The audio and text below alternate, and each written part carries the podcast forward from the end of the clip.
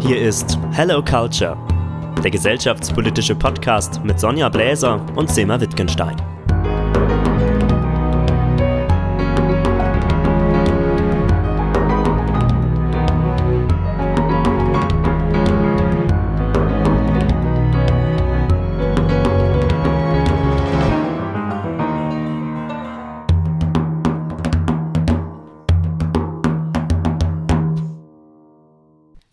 Liebe Sonja, endlich sitzen wir wieder zusammen. Ich weiß nicht, wie lange wir nicht mehr auf ähm, ja, Podcast-Sendung waren für uns. Ähm, das war ein langer Sommer für dich, für mich. Und ja, ich glaube, es waren fast drei Monate, aber es musste sein. Es war viel, ist viel passiert. Nicht nur Corona, sondern alles Mögliche.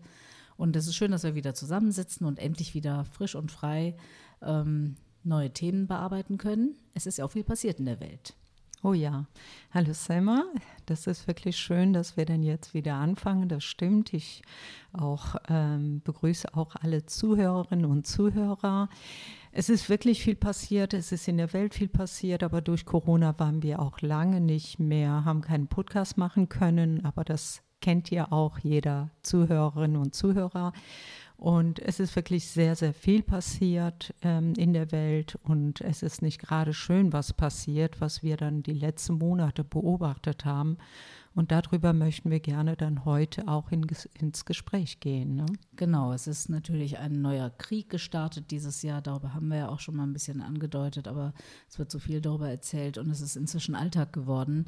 Und ähm, wir sind äh, aber natürlich auch an den hauptsächlich an den Themen interessiert, von denen wir nicht gedacht haben, dass es wieder so sehr aufploppt und dass sich etwas so Gravierendes tut, wie zum Beispiel jetzt im Iran. Äh, die Sache ist, wie wir immer gesagt haben, es ist nur ein kleiner Fetzenstoff und der bewirkt so viel.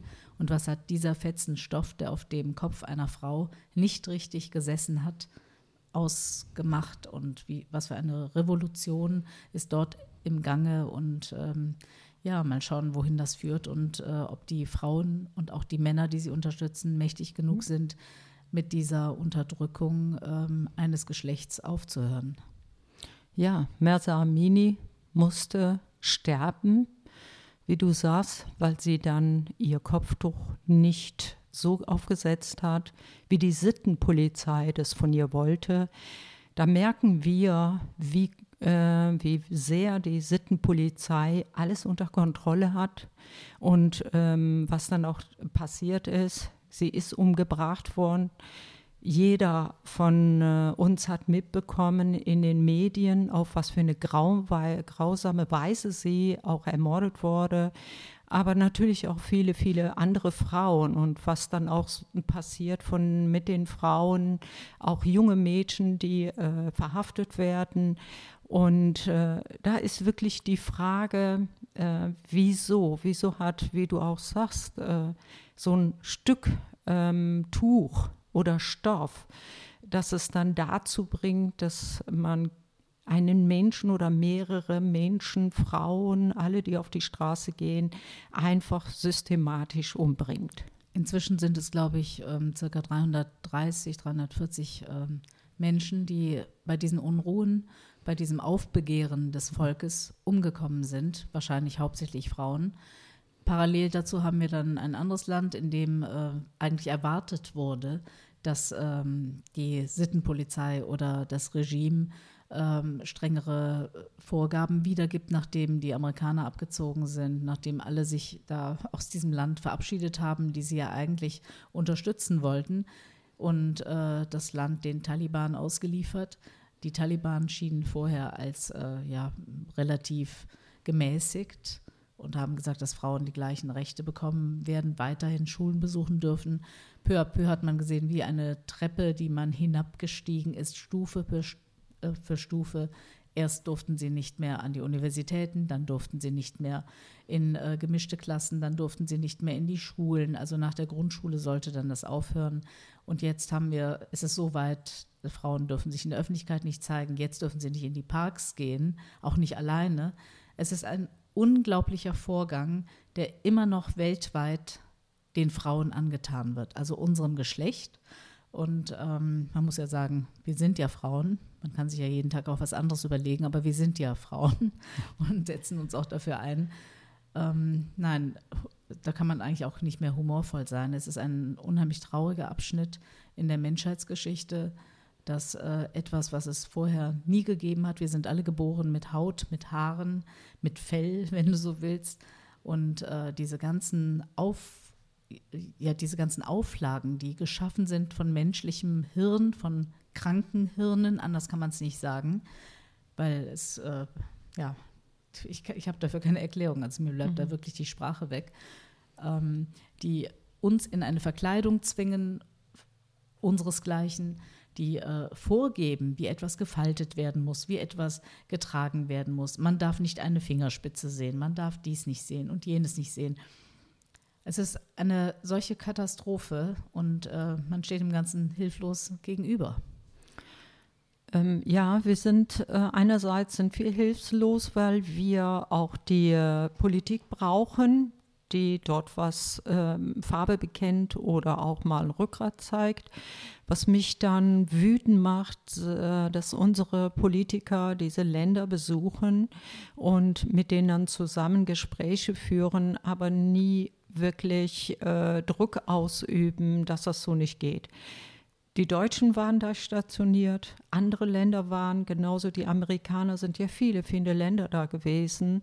Und äh, über 20 Jahre, dann verlassen sie dies, dieses Land und äh, nach mir die Sinnflut. Und was das dann die Sinnflut gebracht hat, sehen wir deutlich. Auch in unserer Beratungsstelle merken wir, wie äh, tagtäglich, wie viele Frauen umgebracht werden dort auch. Ähm, und genauso das, äh, wie du auch gesagt hast, dass die nicht in die Schule dürfen, dass sie kontrolliert werden, dass die beobachtet werden. Frauen, die früher nicht nur rausgegangen sind in den Parks, die äh, Sport machen durften, Frauen, die studieren durften, Frauen, die, äh, die, die verlobt waren, auch mit den Verlobten über die Straße gehen konnten oder Familie besuchen konnten. Dieses alles ist nicht möglich. Und oft frage ich mich, haben die, die dort stationiert waren, jetzt, waren sie so blind? War, was war denn mit denen, dass die das nicht gesehen haben, wenn sie dieses Land verlassen, was wirklich auf die Frauen zukommt. Und dass man so blind einfach den Taliban vertraut hat und gemeint hat. Und wir wissen heute auch selbst äh, hier bei uns in Deutschland ist es oft, dass manche Leute sagen, ja, äh, der Ali, der Ahmed, der Muhammad oder sonst jemand, ich sag mal mal die ausländischen Namen, die sind hier integriert. Ne? Ich, ich, ich möchte nicht verallgemeinern, aber ich will nur ein Beispiel sagen. Die sind integriert, die leben hier, die sind so, äh, haben die patriarchalischen Hin äh, Traditionen hinter sich gelassen. Und dann merkt man, dass das wirklich nicht so ist, dass die Menschen einem was vormachen. Also haben die dann in Afghanistan da äh, was vorgemacht oder woran liegt es? Nur äh, weil das so weit, weit weg ist, äh, wird es oft vergessen. Wir sind froh, dass manche Frauen auf die Straße gehen und demonstrieren und andere Frauen versuchen, was zu tun, aber es kommt zu wenig von, von unserer Seite, von Europa, um diese Frauen zu stärken. Oder beziehungsweise, wir haben viele auch hier, die ihre Schwester hier hinholen wollen, wo äh, die drunter leiden. Und es ist nicht möglich, sie hier hinzuholen, aus dieser schrecklichen äh, Situation, Gefängnis, rauszuholen. Und da frage ich mich dann, äh, haben wir nun, wollen wir da was ändern oder gucken wir zu, dass das tagtäglich passiert? Ja, du hast ja gesagt, dass ähm, sie das Land verlassen haben diese ganzen anderen Nationen, ähm, mit was für einem Sinn? Was haben sie gedacht? Haben sie den Taliban vertraut, sagst du? Ähm, ich glaube eher, das ist wieder das, woran es krankt. Wir haben Partnerschaften mit Ländern, denen wir eine Struktur, also du musst ja, um eine wirtschaftliche Beziehung zu haben, musst du ja irgendwelche Auf Strukturen im Land gefestigt ja. haben. Die haben halt gedacht, denke ich, also so ist es ja, dass die sich das jetzt selber erarbeiten müssen, dass sie eine Grundlage geschaffen haben und dass Gespräche mit den Taliban stattgefunden haben, dass man sagte, okay, die werden sich jetzt selber helfen, die sind jetzt in der Lage, ihr Land ähm, auf die Beine zu stellen und die haben ja Versprechungen gemacht. Und ähm, aber ich frage mich, wird dann ein ganz großer Teil der Gesellschaft, die Hälfte, Frauen, werden die einfach ausgeblendet, deren Bedürfnisse. Weil was ist eine Struktur eines Landes? In solchen Ländern zählt ja die Frau nur als Gebärmaschine, die bleibt zu Hause, die äh, versorgt die Kinder, die nachkommen. Und äh, gehört das nicht zu der Struktur eines Landes, mit dem man auch noch wirtschaftliche Beziehungen aufnimmt oder andere jegliche Beziehungen, äh, freundschaftlich-politische Beziehungen, mit denen man Sachen erarbeiten kann. Das andere wird kom also komplett ausgeblendet und wirklich kein kein Mühe wird darum gegeben, wie geht es der, dem schwächsten Teil der Gesellschaft. Und in diesen Ländern sind die Frauen und die Kinder der schwächste Teil. Es ist ein Patriarchat, ein immenses Patriarchat, die äh, einfach die Keule rausholen und die haben sie jetzt rausgeholt. Ähm, wir sind ja gleich wieder beim Iran, aber in Afghanistan, in der Türkei ist auch diese Rückentwicklung zu sehen weil alles wird weggenommen. Jetzt wollen sie, glaube ich, in der Türkei äh, im Gesetz verankern, dass das Kopftuch an den Universitäten äh, absolut erlaubt und ja. sogar erwünscht ist. Wird wieder zugelassen, ja. Ja, und mhm. das ist doch, das ist doch verrückt. Es braucht für die Türkei wird es Jahrzehnte brauchen, Jahrzehnte, etwas wieder aufzubauen, was so etwas wie einen ungefähren äh, andocken an, an westliche Werte, an äh, liberale Werte, an äh, Menschenrechte, an Frauenrechte überhaupt äh, als Basis ähm, möglich war. In Afghanistan ist das lange, lange nicht möglich. Und ich glaube nicht, dass die Frauen aus eigener Kraft das schaffen können. Ähm, das ist so, wie du das sagst. Man hat den Fokus nicht äh, darauf ähm, gesetzt oder ähm, im Fokus gehabt, dafür zu sorgen, dass das fundamentalistische Gedankengut, patriarchalische Gedankengut, äh, dass die da dran arbeiten. Es ging denen gar nicht um die Frau. Klar haben die dann gesagt, ja, die Frauen haben jetzt mehr Rechte durch uns, die dürfen zur Schule gehen. Aber äh, in den Köpfen ob das die Taliban waren, ob das deren Anhänger waren, ob das die konservative, fundamentalistische äh, Männer waren, die dann da vorgeben, wie eine Frau zu, zu, äh, sich zu verhalten hat. Und daran wurde kaum gearbeitet und daran wurde kaum die, die ähm, aufgeklärt oder sensibilisiert. Ich habe immer wieder Kontakte mit Journalistinnen, die ihr Leben dafür auf ein Spiel setzen und wissen, dass sie umgebracht werden und Nachrichten nach Deutschland oder in die äh, EU schicken, damit sie gehört werden.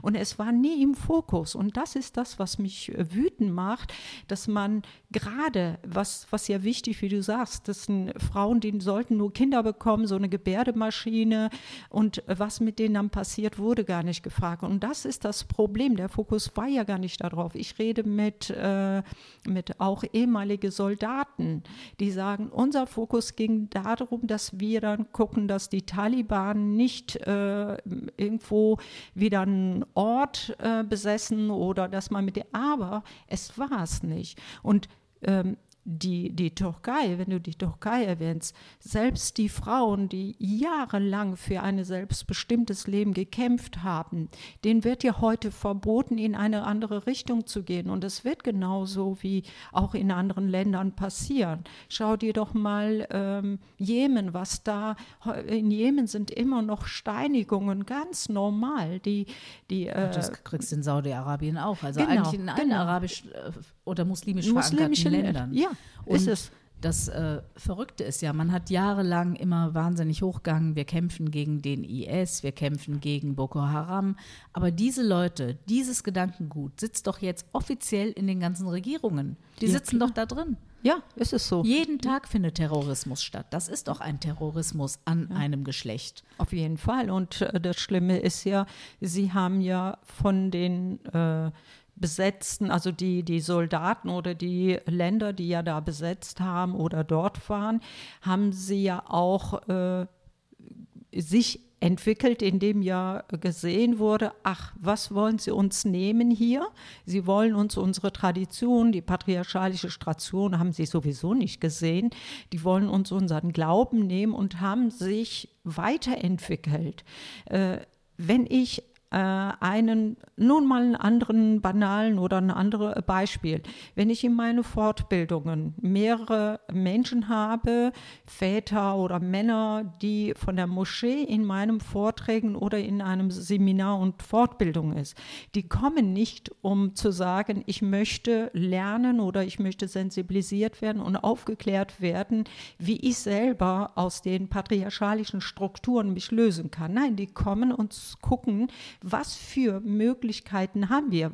Wie schaffen wir Möglichkeiten, damit die Frauen rauskommen? Dann gehen sie in DITIB oder in anderen äh, islamischen Gemeinden und sagen, so, ihr Brüder, ihr müsst aufpassen. So und so wollen sie unsere Frauen aufklären. So und so und bringen sie unsere Frauen und Töchter weg. Sie wollen alles zerstören, was unsere Identität ist. Und so ist es genauso auch in den anderen Ländern, in von denen wir dann darüber reden. Es Machtpositionen, die leider immer in diesem Bereich gegangen sind und die waren einfach naiv und haben gedacht, nach uns wird es dann weitergehen. Ja, und das Schlimme ist ja, dass äh, in solchen aufgeklärten Staaten, wie wir es ja gerne wären, sind wir nicht komplett, leider nicht, wir sind ja eher blauäugig, ähm, hatten wir seit Beginn der 80er, 90er Jahre ähm, natürlich die falschen Ansprechpartner für diese Themen. Wen hat sich die Regierung rausgesucht? Das haben wir schon mal gesagt. Genau die, gegen die wir eigentlich kämpfen, die alles untergraben, die den Rechtsstaat, die Demokratie untergraben wollen. Das sind Leute wie die in der DTIP sitzen. Das sind diese mit diesem Gedankengut, das wir nicht wegkriegen. Es gibt ja auch immer noch die äh, Takia. Ne? Man kann ja auch vorgeben, ganz liberal zu sein. Das ist ja im Islam erlaubt. Das ist ja sogar ein Grundsatz im Koran. Du musst das den Christen gegenüber darfst du vorgaukeln. Du bist auf ihrer Seite, machst aber hintenrum ganz andere Pläne, um es mal ganz hart zu sagen. Und die Regierung fällt da komplett drauf rein. Wir haben schon mal in einer der vorherigen Folgen darüber gesprochen, dass das Kopftuch, das die Erlaubnis des Kopftuchtragens oder der Kampf um das Kopftuch, das ja eigentlich weg war in der Türkei. In der mhm. Türkei war es ja weg. Ja. Per Gesetz war es weg. Es durfte in den Universitäten nicht getragen werden, weil das eben das Feindbild war zu einer aufgeklärten Gesellschaft. Atatürk hatte das ja genau. ähm, festgesetzt, ähm, montiert in dem Staat. Und ähm, in Deutschland wurde der Kampf für das Kopftuch geführt von den Grünen das musst du dir mal vorstellen. Denen haben wir das zu verdanken, dass dann Erdogan irgendwann zwei, drei Jahre später auf diesen Sattel aufgesprungen ist, als er gewählt wurde und sagte, aber guckt mal, Brüder und Schwestern, in Deutschland lassen sie es zu. Da finden sie es toll, dass eine Frau, wenn sie freiwillig das Kopftuch tragen will, dass das dann äh, erlaubt ist und warum dürfen wir das nicht in den Universitäten tragen? Und er hat es durchgesetzt, mit Hilfe Deutschlands. Sie gesagt haben, es gibt so viele Frauen, weißt du noch, diese strickenden Frauen, die dann in, den, äh, in der Bundesregierung mitsaßen im Bundestag.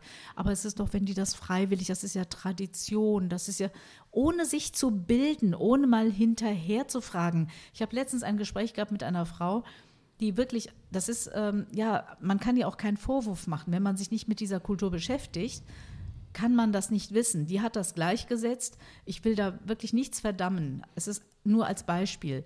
Die hat das gleichgesetzt mit einer Tracht. Die Burka ist eine Tracht, wurde wirklich gesagt. Wahnsinn. Ich habe mit ihr nachher hart diskutiert und mir tut es auch leid. Also ich war vielleicht sehr scharf, aber ähm, sie kann nichts dafür, wenn man sich nicht ausgiebig damit befasst mit diesem Thema. Kann man denken, ja, das ist so, das ist wie der Schalwar, also die Pluderhose in was weiß ich was. Ob das die Pluderhose natürlich da war, um äh, auf dem Feld getragen zu werden, oder dass es eine, äh, ja, dass eben sich das nicht löst als Hose, dass Frauen dadurch auch Hosen tragen konnten, weil es ja wie ein Rock aussah, weil es Walle, Walle Stoff war. Aber eine Burka, als äh, Tracht zu bezeichnen, ist natürlich schon ähm, ja, harter Tobak. Und ein Kopftuch ist auch keine Tracht. Es ist keine Tracht. Nirgendwo ist ein Kopftuch eine Tracht. Es ist auch nicht äh, im christlichen Glauben. Da hat man es gemacht, wenn man ein Kopftuch angezogen hat. In der Kirche ist es ein Respekt vor einem Gotteshaus. Man geht rein und bedeckt seine Haare. Warum auch immer. Es ist halt festgelegt, man soll sich bedecken. Man hat sich auch Asche aufs Haupt gestreut und all solche Sachen. Das kann man schon so in die Richtung äh, ja, Ritus und äh, alte Traditionen nehmen. Aber eine Frau komplett unter ein Gewand zu sperren, mit einem Gefängnisgitter davor, wie bei der Burka, ist einfach ein Unding. Es ist im menschlichen, im männlichen Hirn entstanden und genauso wie der äh, dieser katarische äh, Fußballer gesagt hat, Homosexualität ist eine Krankheit im Gehirn, ist auch dieses Denken eine Krankheit im Gehirn. Das stimmt bei denen, was nicht in den Gehirnwindungen. Sich damit zu befassen als Mann, wie ich die Frau ankleide, auskleide. Da war ja dieses Beispiel, wenn in dem Interview, wenn sie mit diesem Fußballer äh, was würden Sie denn machen, äh, wenn Sie ein, eine Süßigkeit haben? Eine ist verpackt, eine ist unverpackt. Welche würden Sie denn nehmen? Es ist eine Frechheit. Es ist eine Frechheit, so etwas zu sagen. Und mit solchen Leuten, Katar jetzt als Beispiel, da wird äh, die Weltmeisterschaft aus, ausgetragen. Aber ist das ist doch unglaublich. Äh, das, was du dann sagst, eine Süßigkeit, ne, die gepackt oder äh, eingepackt oder nicht eingepackt ist. Du musst dir mal vorstellen, diese Denkweise, das haben hier, wir in Deutschland haben die, ähm, egal ob das Islambrüder waren, die Konservativiten waren, die haben das hier ja schon damit angefangen. Vor äh, 10, 15 Jahren haben die damit angefangen, um den Mädchen zu zeigen, was es bedeutet, wenn sie äh, ehrenlos werden, wenn sie beschmutzt sind, wenn sie nicht mhm. äh, nach dem islamischen Gesetz handeln und sich verhalten. Und das ist ja, wer sagt, was islamische Gesetz und äh, äh, was das bedeutet. Ich finde eine, eine, eine richtige Respektlosigkeit gegenüber von Gott, was, wenn man am Gott glaubt, was Gott geschaffen hat, so wie es ist, nicht mit Kopftuch oder mit äh, sonst was, dass die sagen, wir wissen, was Gott wollte, ist ja schon eine Frechheit, sich gleichzustellen. Diese, ähm, diese, diese ähm, Symbole oder was man ja gezeigt hat, das war ja tagtäglich in, in allen, äh, in allen religiösen islamischen Gemeinden war das. Ich kenne keine islamische Gemeinde, die das nicht benutzt hat. Und die Frauen sitzen da und sagen, wir sind die Sprecher für die Mädchen und Frauen, wir arbeiten für Gleichberechtigung. Und das ist alles nur noch Lug und Trug ist das. Sie haben das genauso gemacht. Sie haben Bilder dahingestellt äh, mit einem äh, riesen tollen Garten, Rosen, alle Blumen und dann haben sie dann gezeigt, wie die Treppe in ein einem äh, wirklich, äh, wenn man stirbt, im Paradies. Und Paradies war noch schöner. Und das ist das Problem, das haben wir hier genauso. Und es geht weiter, wird es gemacht. Ich sage, es gibt für mich keine religiöse Institution, die wirklich für Frauenrechte, Gleichberechtigung gibt. Die sagen das. Und für mich ist, wenn ich sage äh, Kopftuch, gerade die, die jetzt auch ihren Kopftuch tragen, äh, sagen dann, ich mache das dann freiwillig. Äh, da denk, das hat hier nichts damit. Es ist einfach für mich eine pure. Ähm, Nein, was willst du denn da machen? Du bist so unter, du bist so erzogen und unter Angsttiraden erzogen. Du bist unter Druck. Es ist ein totaler Pressure auf dir drauf, dass du dann nicht mehr sagen kannst, äh, was ist Freiwilligkeit, was nicht, weil du fügst dich freiwillig. Aber Semma, das müssten die nicht. Die sind hier geboren und sind aufgewachsen. Wir haben hier viel mehr Möglichkeit. Wir haben es auch gemacht. Und klar, eine Frau, die aus, aus islamischen Ländern kommt, die von klein an gelernt hat und die ein Kopftuch tragen musste, sage ich, und das haben wir auch schon mal gesagt in einem anderen Podcast, äh, wenn jemand sagt, leg dein Kopftuch nieder oder deinen Burka oder Shadow, dann würden wir für die Frau kämpfen, dass die erst niederlegt, wenn sie so weit ist. Es wird so eine zweite Haut, das Nein, wissen ich weiß, wir was ja. Du meinst. Aber diese äh, jungen Frauen, die jetzt von sich aus das Kopftuch genau, tragen. Die, ja, aber ne? das haben wir doch auch mal besprochen, Sonja. Das ist doch ganz klar, das ist eine äh, Identitätsfrage, das ist ein Trotz, das ist eine Sturheit, ja sich zu einer äh, ja, Zugehörigkeit zu bekennen, weil sie hier eben nicht ankommen, aus welchen Gründen auch immer. Ja, weil es entweder Dummheit weil sie, ist. entweder weil sie, ja, ich, man kann es nicht nur mit Dummheit abtun. Es ist entweder, weil sie nicht die glauben, nicht die Chancen zu bekommen, die gleichberechtigten Chancen wie Deutsche, nicht die gleichberechtigten Chancen wie äh, ja, andere, die vielleicht mehr Geld haben oder irgendwas, aus welchen Gründen auch immer ihr Andocken an die Gesellschaft gescheitert ist. Ob selbstverschuldet oder von außen verschuldet. Die Leute suchen dann eine äh, Zusammengehörigkeit. Die wollen sich einer Gruppe, du weißt doch, wir sind ja. Tiere, wir müssen es immer in einer Gruppe zusammenrotten. Und wenn du in die eine Gruppe nicht reinkommst, zu den Schimpansen gehst du halt zu den Gorillas. Oder weißt du so, du brauchst deine, deinen Clan. die Clanwirtschaft. Und die demonstrieren damit eine neu, einen neu erwachten Stolz auf ihre Identität als Muslime. Ich bin Muslima und das zeige ich jetzt doppelt und dreifach. Dann wird der Knoten hochgebunden, dann haben sie Turbane, dann ziehen sich an, schminken sich wie bekloppt, ziehen sich diese Walle-Walle-Dinger an und finden das toll und sagen, ich demonstriere, zu wem ich gehöre. Das ist ja das Einzige, was sie damit ausdrücken.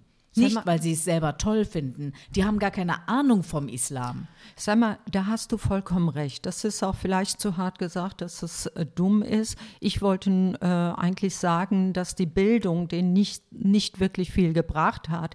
Aber gerade jetzt in dieser Zeit, wo Frauen umgebracht werden, weil sie ihr Kopftuch nicht angeblich richtig angezogen haben oder andere Frauen ihren Kopftuch niederlegen. Die Frauen, das, das passiert in Iran. So, und wir haben Frauen hier. Ich beobachte seit Monaten, seit Monaten auf ein Demo, wo ich auch hingehe und auch einen Vortrag halte oder was dazu sage äh, wo sind unsere muslimische Frauen aus anderen Ländern und besonders aus der Türkei? Warum gehen sie nicht dahin und sagen, wir legen unser Kopftuch nieder? Jetzt ist es zu weit gegangen, auch wenn der Druck von der Gesellschaft zu hoch ist. Aber es ist zu viel passiert und die haben zu sehr alles über äh, äh das sind Bitte vergiss nicht diese eine Komponente noch bei den türkischen Kopftuchtragenden Frauen in Deutschland, dass aus dem türkischen Staat viel Geld gezahlt wurde für jede Frau, die demonstrativ ihr Kopftuch getragen ja, hat. Sie diese Kampagne, diese Kampagne war ja da oder ist noch, ich weiß nicht, ob sie es noch weiter zahlen. Leider nicht. Aber ja, das die war zahlen wirklich, immer noch. Das ist immer noch, solange du dein Kopftuch behältst, bekommst du, ich weiß nicht, 100 Euro im Monat oder sowas. Irgendwas an, eine Summe wurde gezahlt, damit Frauen ihr Kopftuch tragen. Und das wurde uns verkauft als plötzliche Religiosität.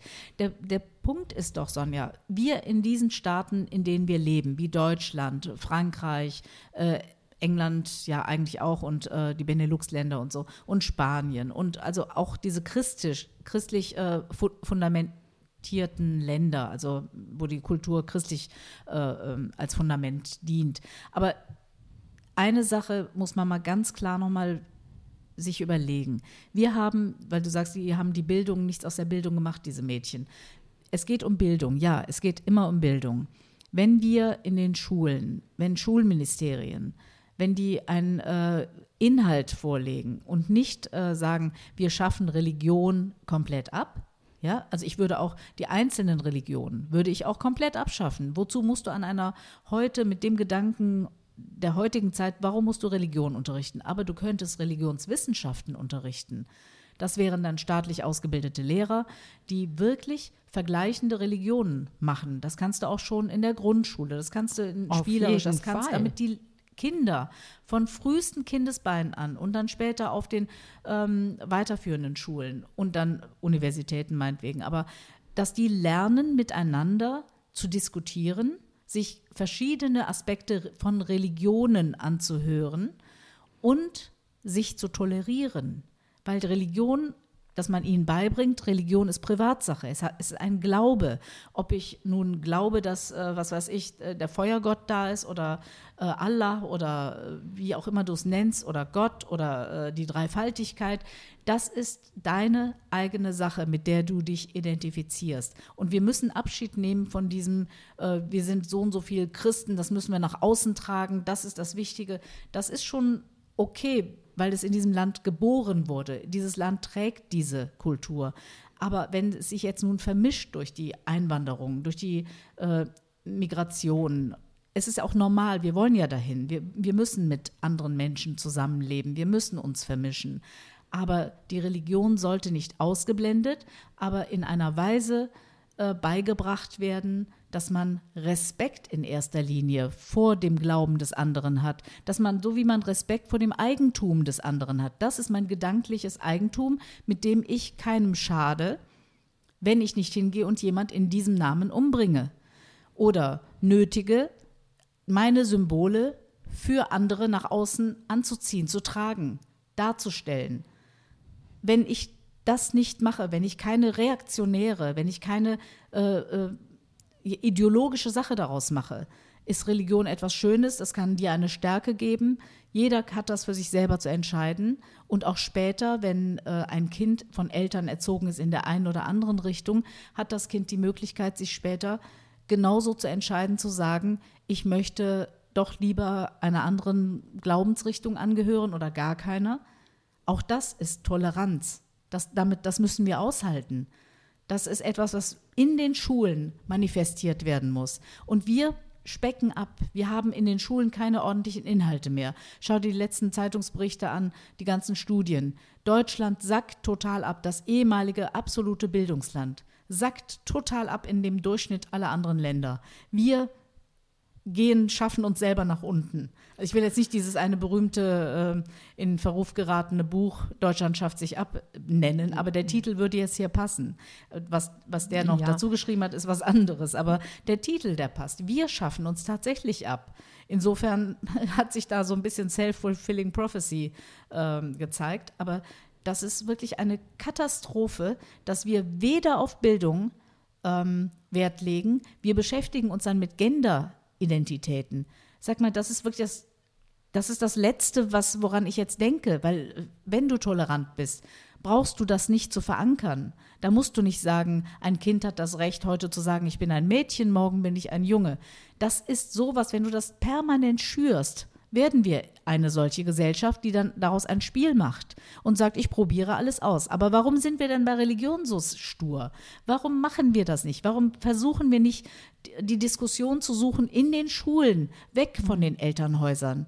Oder dann auch Diskussionsrunden in Elternabenden mit den Eltern, denen beibringen, wie man eine Diskussionskultur pflegt oder lernt, damit sie auch zu Hause mit den Kindern so reden.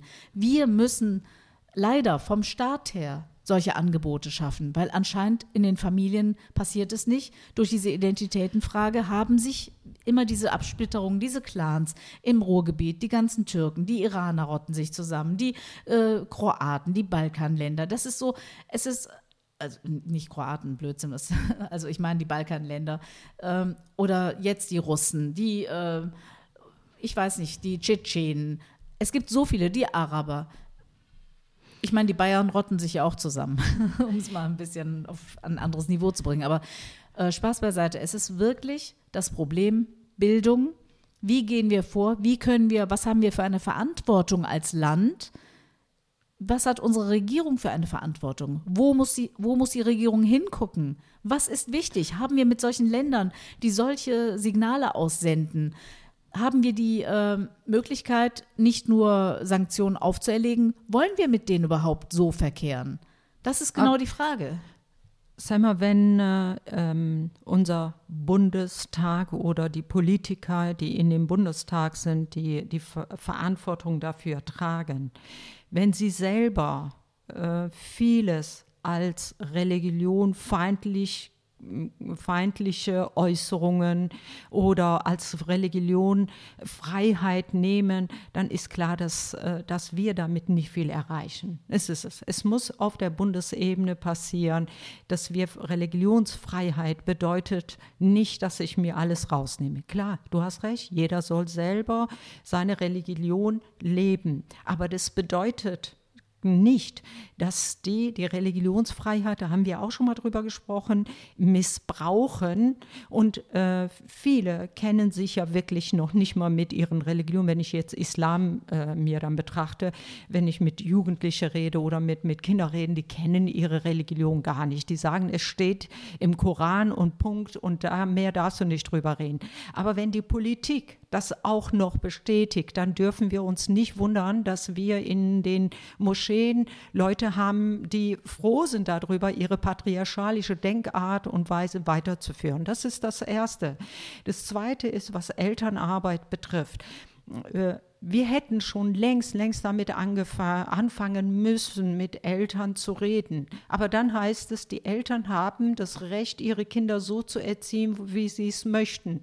Dass das der Gesellschaft nicht gut, der Kinder auch nicht gut tut, dass die Kinder dann auch in einen Zwang erzogen werden, werde auch nicht gesehen wir gehen ja in den Schulen. Mit unserem Projekt Trams gehen wir. Wir gehen mit äh, Henna Mond, unserem Beratungsteam, in den Schulen. Und es äh, zum, zum jetzt, was ich dann beobachte, gehen wir wieder zurück, schrittweise zurück, dass äh, viele Jugendliche schon äh, die Identität ganz anders wieder wahrnehmen, dass die sagen, ja, äh, zum Beispiel Mädchen, Kopftuch gehört zu unserer Identität. Es ist bis jetzt, auch wie du das sagst, nicht gelungen zu sagen, wir wollen Islamwissenschaftler in den Schulen haben, wie du sagst, auch über alle Religionen erzählt wird. Und dieses alles passiert nicht. Und wir wissen, Nein, wir keine, wissen du kannst doch keine Islamwissenschaftler haben. Du musst natürlich Menschen haben, die sich re die Religionswissenschaften, also ja, insgesamt aber, äh, die studieren. haben wir nicht. Wenn sie aus Ja. der Türkei kommen, die haben wir Die nicht. sind ja vorgeprägt, die, die hier, sind ja gefärbt. Genau, die, die hier äh, ausgebildet werden, studieren, studieren auch unter äh, Erdogans äh, Vorgaben oder andere Vorgaben oder Saudi-Arabien bezahlt oder andere Länder bezahlen, damit sie dann die fundamentalistischen Missionieren, ja, missionieren. Das ist es, das ist das Problem und es wird hier äh, weiter zugelassen.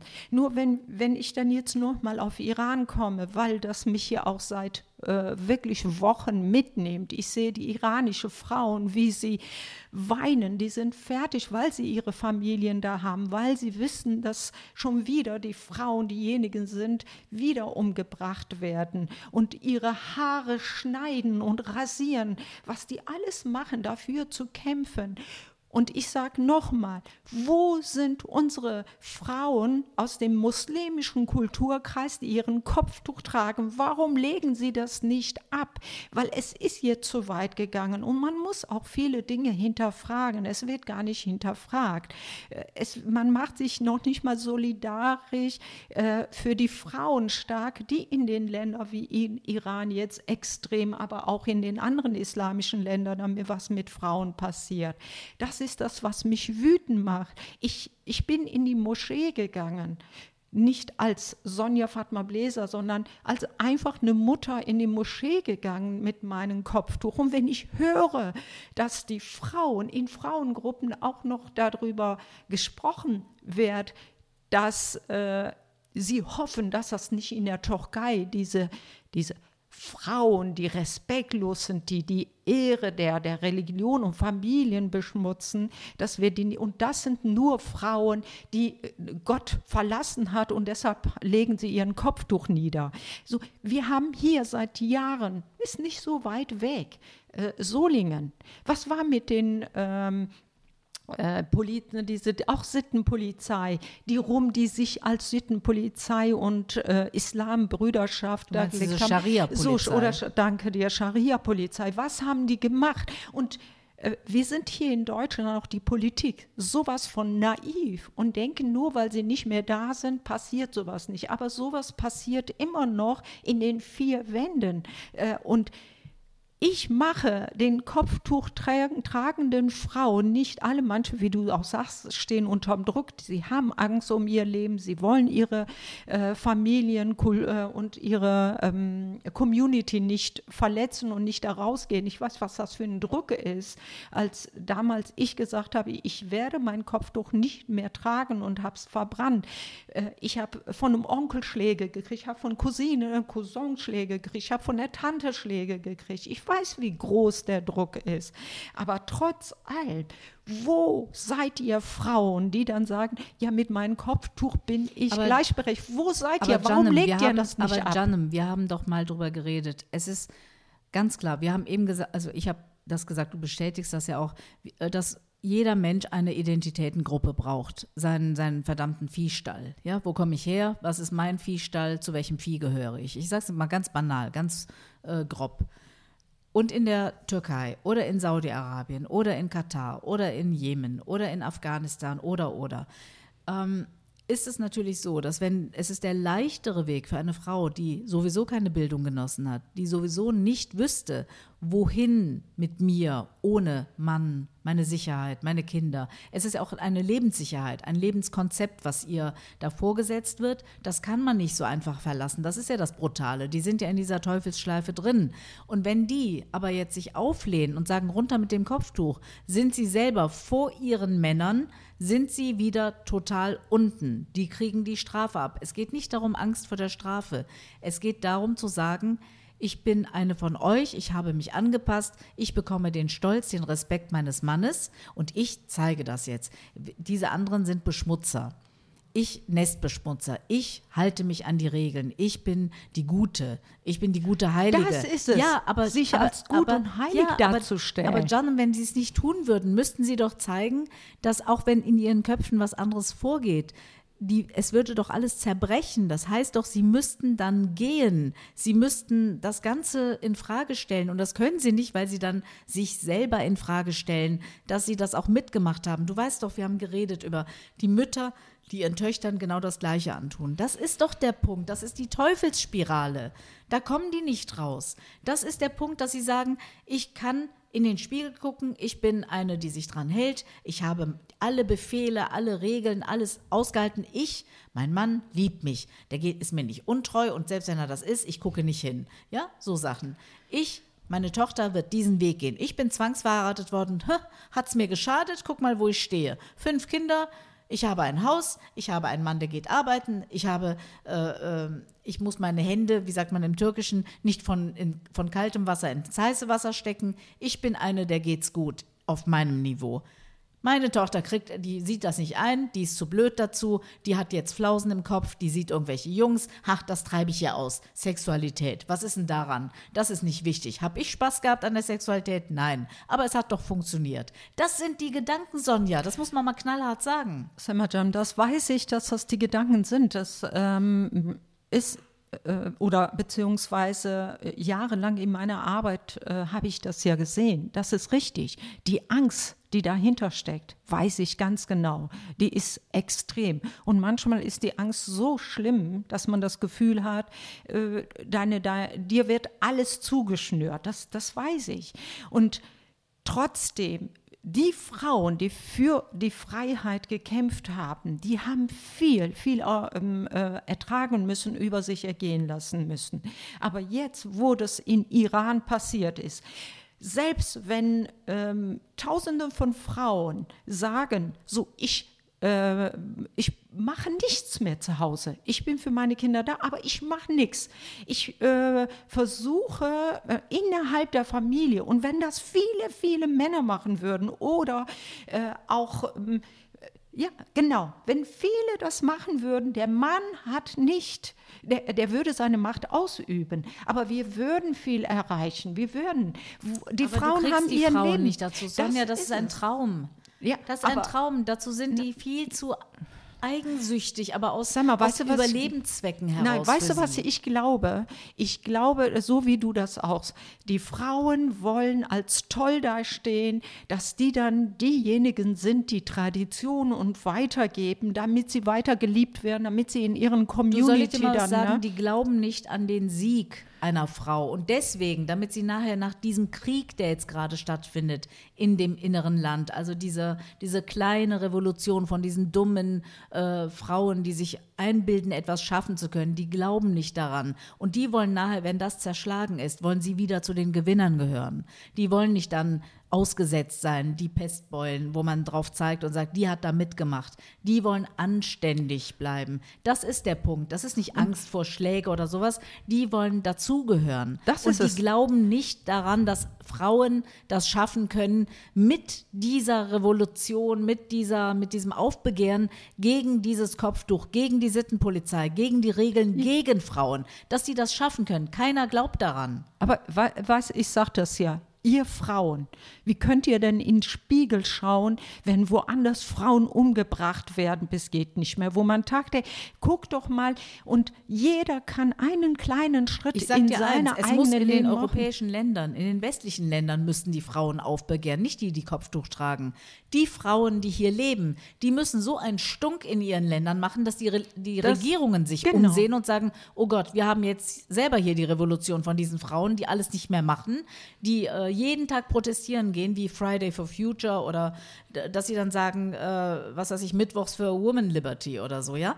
Dass sie permanent demonstrieren, dass die Politiker nicht mehr weggucken können. Es muss uns angehen, nicht nur die im Lande. Ich habe immer gesagt, Ja, ja. eine Revolution muss eigentlich im Lande stattfinden, damit man was an den tiefen, tiefen fundamentalistischen Regeln was ändern kann. Aber in diesem Fall, diese paar tausend Frauen, die da auf die Straße gehen, die können das nicht alleine schaffen. Wir müssen helfen. Wir müssen eigentlich eine Revolution es. machen. Das ist es. In allen Ländern gleichzeitig verabredet. Frauengemeinschaften, Vereine, die Genau. müssen aufrufen dazu und sagen, so passt mal auf, da gehe ich auch mit. Würde ich so, wäre ich sofort dabei.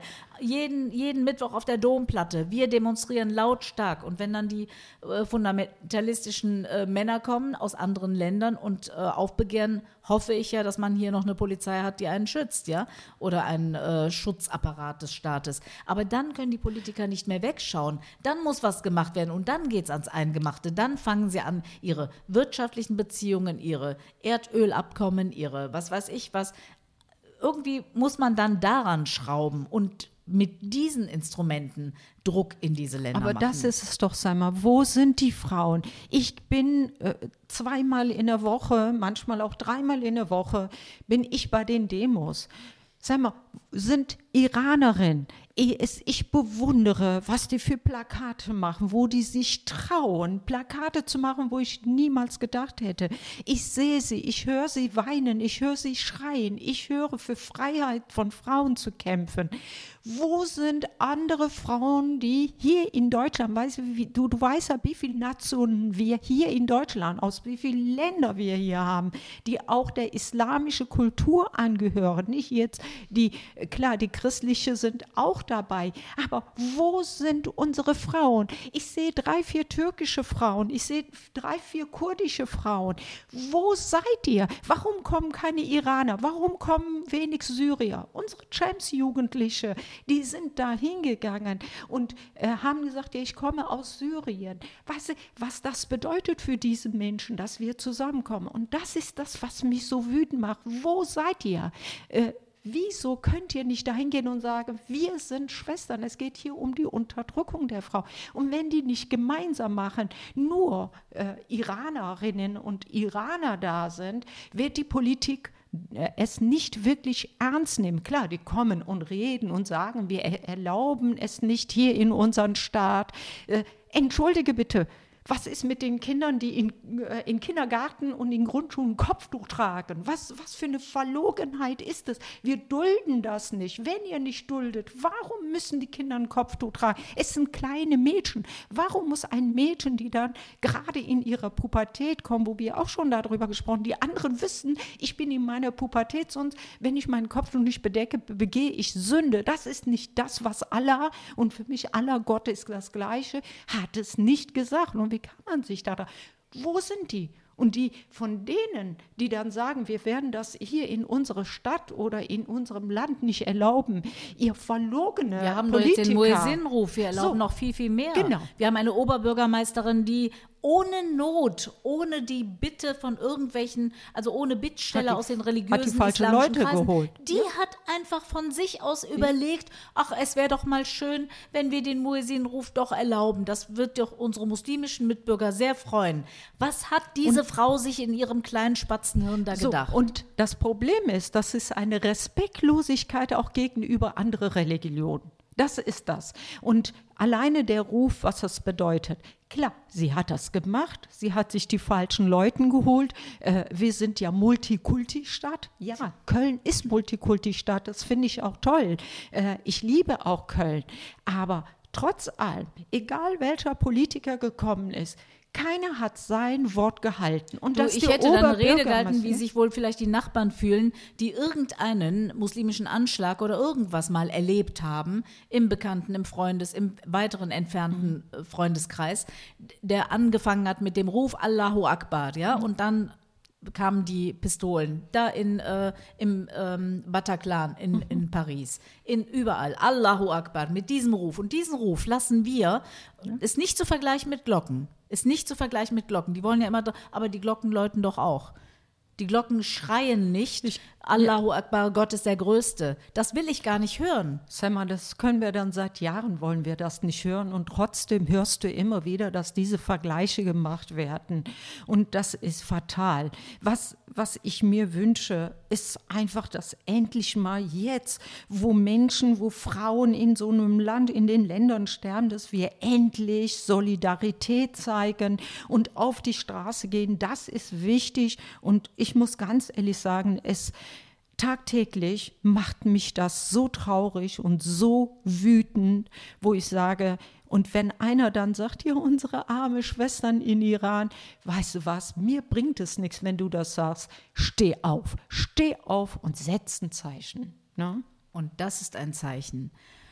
Ihr Lieben, die ihr uns zuhört, wir sind heute ein bisschen ähm, aggressiv aufgebracht. Wir haben, es hat sich viel angesammelt. Und äh, ja, aber es muss auch mal sein, dass man so das rauslässt und erstmal aufrüttelt. Äh, wir werden uns Gedanken darüber machen, was wir im nächsten, in der nächsten Folge unseres Podcasts sagen werden. Wir haben jetzt erst einfach mal alles auf den Tisch geworfen und unsere ungezügelten Gedanken äh, auf euch äh, losgelassen, in der Hoffnung, dass ihr das mal mitnehmt und selber eure ungezügelten Gedanken rauslasst. Und vielleicht treffen wir uns ja bei einer der nächsten Demos in, hier in einer anderen Stadt und äh, wo auch immer. Versucht eure Leute, äh, Frauen und Männer bitte dazu zu kriegen, dass sie viel, viel sensibler sind für diese Themen, dass wir nicht alles mit uns machen lassen, auch wir nicht, obwohl wir angeblich frei sind. Bitte steht auf, wie Sonja gesagt hat, das ist ein sehr schönes Schlusswort. Ähm, wir werden die Folge jetzt beenden und werden aber schon nächste Woche eine neue aufnehmen. Also wir werden jetzt versuchen, das, was wir nicht geliefert haben in diesen zwei bis drei Monaten, nachzuholen, weil es gibt sehr, sehr viel. Wir können äh, euch nur dazu ermuntern, das genauso in eurem bekannten Freundeskreis, Verwandtenkreis, Familienkreis zu machen, dass ihr darüber redet. Das ist kein Thema zum Totschweigen. Wir müssen alle rausschreien. Es muss sich was ändern in diesem Land. Und Vielen ist, Dank. Ja, und das ist so, rausschreien. Wir haben das heute dann wirklich versucht, aber bei uns ist es auch so, Fass ist voll, läuft über und es ist auch menschlich, dass man irgendwann sagt, wir wollen nicht mehr weiter ne, so mitmachen und darauf warten, dass die Politik was macht. Es liegt in unserer Hand. Ich wünsche euch äh, bis zu unserem nächsten Podcast alles Gute, steht auf, macht mit. Von mir dann auch. Alles Gute, bis zur nächsten Folge. Das war Hello Culture, der gesellschaftspolitische Podcast mit Sonja Bläser und Sema Wittgenstein.